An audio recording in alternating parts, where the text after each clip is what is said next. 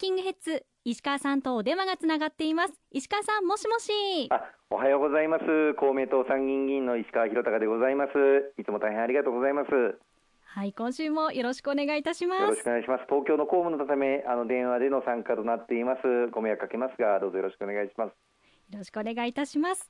さてここ最近は統一地方選挙についてこの番組でしっかりとお伝えしてきましたがこの間も国会開かれておりましてさまざまな議論が進んでいるんですよね。そうなんですよね。あの先月4月に行われました統一地方選挙本当にあの多くの皆様にあのお世話になりましたことを改めてあの感謝を申し上げたいと思います。あの一方であの国会の方はずっと開会中でして4月、5月もそうですけれども、平日はあの東京での公務あの毎日のように立て続けて頑張って活動させていただいております。特にあの参議院では月水金が本会議の定例日でして、科目があの委員会の定例日ですので、もう今5月は6月の中旬があの会期末ですので、やはりあの衆議院の審議を終えた法案の審議が参議院で、毎日行われておりまして、本会議あるいは委員会質問等に出させていただいております。あの現場の声を生かしてしっかりと取り組んでまいりたいと思いますのでどうぞよろしくお願いいたします。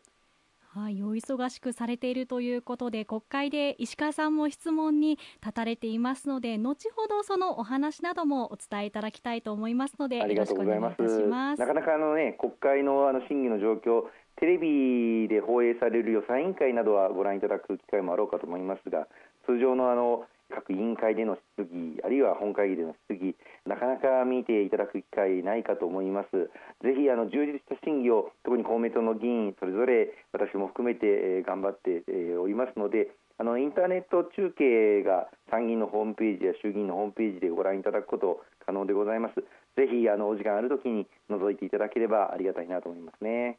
わかりました。では国会の前にですね先日近畿圏でも豪雨が降りました。8日の、はい、未明に天神川の堤防が決壊するということが起こりまして兵庫県選出の伊藤孝恵参議院議員らが対応されていましたが本当に災害いつどこで起こってもおかしくないということですよね。はい、あの日本全国各地この8日の日は大変な大雨が降り注ぎましたけれども特にあのお隣兵庫県の伊丹市では天神川これは、ま、いわゆる天井川で住宅のある地面よりも川の水面が高いところにある二級河川ですけれどもこの天神川の川の、補強工事のために川幅が狭められていたことがありまして30メートルにわたって堤防が決壊をいたしました。40棟の住宅が床上床下浸水に見舞われて本当に多くの方が泥水が流れ込んだことによる被害を受けられました、え、被害を受けられた皆様に心からお見舞いを申し上げたいというふうに思います、まあ、幸いにしてあの人的被害はなかったというふうにあの聞きをしております。早速翌日、えー、兵庫県選出の参議院議員の伊藤孝恵参議院議員とそして、えー、地元で先月の統一地方選挙で、えー、大変な激戦、えー、皆様にもお世話になりました伊丹市選出の兵庫県議里見孝恵県議また伊丹市の市会議員一緒にですね、え地域被害を受けた方々のところお見舞いを兼ねて回らせていただいて被害の状況とお伺いをさせていただきました。はいそうですね人的被害幸いにもありませんでしたがただ豪雨災害だけでなく地震などにもこれまでもこれからも準備しておかなくてはなりませんしやはり自治体の素早い判断も求められますし私たちも地域の避難訓練などにも参加するなど備えをしていきたいなと改めて感じましたね。そうですねあの公明党の主導で2021年の5月に災害対策基本法の改正案がまあ、新しく施行されたんですけれどもここでは、高齢者の方とかあるいは障害者の方、まあ、自力で避難することが難しい方々を対象とする個別避難計画それぞれの個人の方々がどう避難するのかということを作成することとなりまして今、各地方自治体で地方議員さんと国会議員連携をいたしましてこの個別避難計画の策定、え進めております。す、で、に昨年の時点で全体の7割の自治体でこの個別避難計画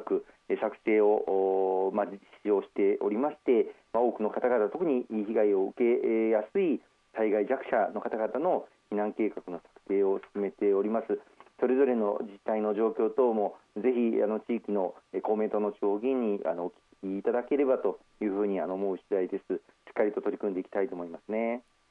わかりました。こういったこそ議員さんの出番でもありますし自治体としても備えを進めているということなんですね。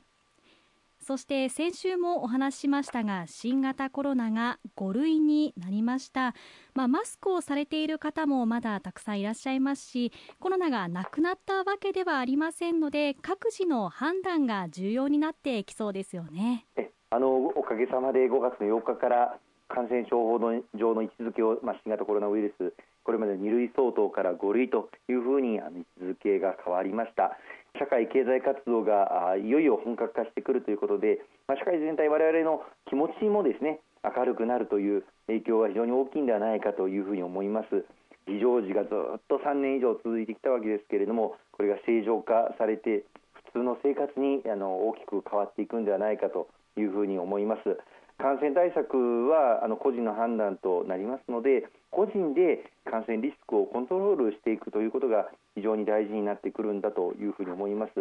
あのワクチンの接種は、まあ、来年3月まで無料ですしまた治療薬これもこの今年の9月まではとりあえず無料ということさらには入院費も9月までは一定程度あの補助をする最大2万円補助をするということになっていますが例えばあの検査ワクチンの PCR 検査とかあるいは外来で発熱外来に行っていただくとかこういった場合のには普通の、まあ、インフルエンザと同じく、まあ、自己負担ということになってきます。まあ、徐々に徐々に平時に戻していくという中でぜひあの感染拡大が広がらないようにまたご自身ができる限り感染されないように引き続き消毒あるいはえー、うがい、手洗い、えー、こうしたことに、まあ、気をつけていただければというふうに思います。またあのご自身があの感染されたかなというふうに思う場合はあの重症化リスクが高くない人であればあの検査して陽性であれば自宅で、えー、休んでいただくということで十分ではないかと思いますがちょっと心配だなと基礎疾患があるなという方なんかは日頃からあのコロナにもしかかった場合にはどの診療先に行けばいいかとかまた持病がある人はかかりつけ医と普段からご相談されておくということが良いのではないかというふうにあの思っております。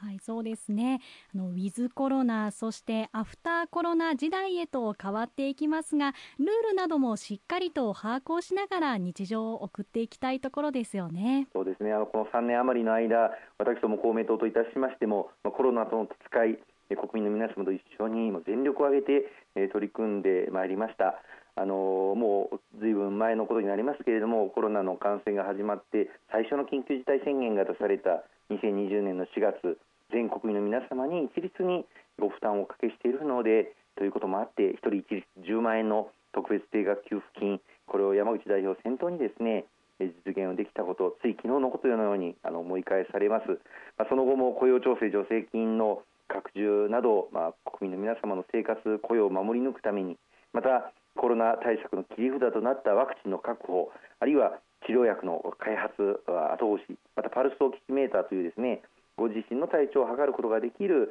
器具のご自宅への配布、まあ、こうしたことを全力で取り組んできたこの3年余りでございました、まあ、ようやく平時とはまだいきませんけれども5類となって日常が取り戻されつつあるということ感無量の思いですけれども引き続き国民の皆様の健康命を守り抜くために公明党を挙げて頑張っていきたいと思います。わ